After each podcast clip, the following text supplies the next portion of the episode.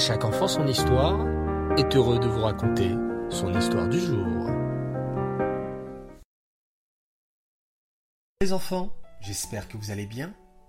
Alors aujourd'hui, je vais vous raconter une histoire qui s'appelle La richesse du sultan, écrite par Noah Mazal Cohen. Écoutez bien et soyez attentifs. Il y a bien des années, un rave qui habitait dans une ville où la plupart des habitants étaient arabes aimait beaucoup étudier la Torah la nuit, car c'est une très grande mitzvah. Une nuit, alors qu'il étudiait comme à son habitude, sa bougie s'éteignait. Il utilisait les moyens d'une bougie, car à cette époque l'électricité n'existait pas. Il alla donc chez son voisin, boulanger, lui demander s'il lui restait des braises dans son four. Celui-ci était très mécontent d'être dérangé en pleine nuit. Il lui en donna, néanmoins, en espérant que le rave le laisserait tranquille. Mais à peine que celui-ci fit quelques pas, que les braises s'éteignirent. Il dut donc retourner sur ses pas en redemander à son voisin arabe. Mécontent d'être dérangé une seconde fois, celui-ci s'emporta. Oh voilà la deuxième fois que vous me dérangez. Je dois soulever très lourd cette barre de fer pour ouvrir cette porte. Je suis désolé, dit le rave. Le boulanger reprit quelques braises et les amena lui-même dans la maison du rave. Le rave le remercia et continua son étude de Torah. Il lui promit une très grande richesse dans l'avenir. Le boulanger était très heureux et se prépara lui-même à réaliser cette bénédiction. Et il souleva parfois des sacs de farine, des fois des pains énormes, parfois des armoires, mais il ne trouva jamais, comme il espérait, un coffre-fort ou une pièce rare. Désespéré, celui-ci en vint à se dire qu'il ne méritait pas une telle bracha. Un jour, alors qu'il traînait dans les rues, un homme lui demanda s'il cherchait du travail. Le boulanger lui répondit non. L'homme, qui s'appelait M. Mendel, lui demanda alors Voulez-vous gagner une somme élevée? Le boulanger arabe lui répondit qu'il était déjà boulanger et qu'il gagnait une centaine de dinars. Mais M. Mendel lui dit Voulez-vous gagner deux fois plus que votre salaire? Oh oui, là tu m'intéresses. Ce serait merveilleux. Eh bien, suivez-moi. Ils marchèrent tous les deux quelques pas, puis M. Mendel dit au boulanger qu'il fallait lui bander les yeux.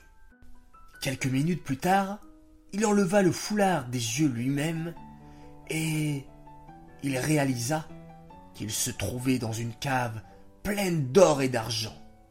M. Mendel dit alors au boulanger votre travail est de tout trier. Le boulanger se mit tout de suite au travail et reçut une belle récompense. Et chaque jour, c'était pareil. Monsieur Mendel le récompensait pour son travail accompli. Mais un jour, Monsieur Mendel n'était pas là. Le lendemain, pareil. Le surlendemain, également. Il passa donc au marché et entendit qu'un homme était mort en laissant une vieille maison moitié en ruine. Le boulanger se dit que c'était peut-être M. Mendel. Je vais demander où il habite, peut-être. Je trouverai le trésor. C'est ce qu'il fit. Il demanda les clés, ouvrit la porte de la cave et découvrit un fabuleux trésor. Et tout heureux, il dit qu'il achèterait cette maison.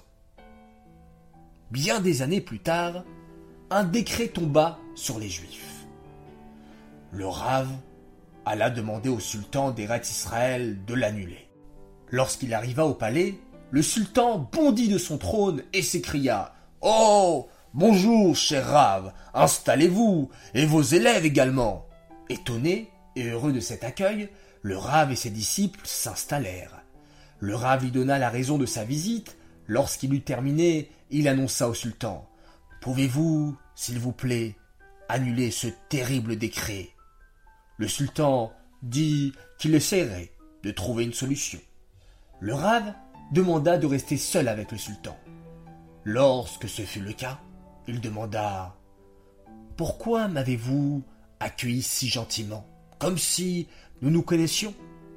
Le sultan répondit que ce n'est pas comme si. Nous nous connaissons déjà. Je suis votre voisin boulanger. Votre bracha s'est accompli. Me voici sultan. Et c'est comme ça que le rave et les juifs ont pu être épargnés d'un terrible décret. De cette histoire, nous voyons la force des tzadikim. Il faut toujours avoir confiance en leur brachot. Elles se réalisent toujours. Voilà. Donc cette histoire a été écrite, comme je vous l'ai dit, par Noah Mazal Cohen. Et vous savez quoi? Elle fête aujourd'hui même son anniversaire de 8 ans. Alors Mazal Tov, et je sais qu'elle est en train de m'écouter avec toutes ses copines. Alors, il faut lui souhaiter tous ensemble un grand Mazal Tov. Voilà les enfants, j'espère que cette histoire vous a plu et je voudrais souhaiter également d'autres Mazal Tov. Anna Mazouz et Anaël Bendayan pour leurs 7 ans et Ezra Moshe Atias 3 ans et Yoav Vuitton 10 ans. Mazal Tov tout le monde et que l'on se retrouve toujours pour des joies. Bonne journée et Shavuot Tov.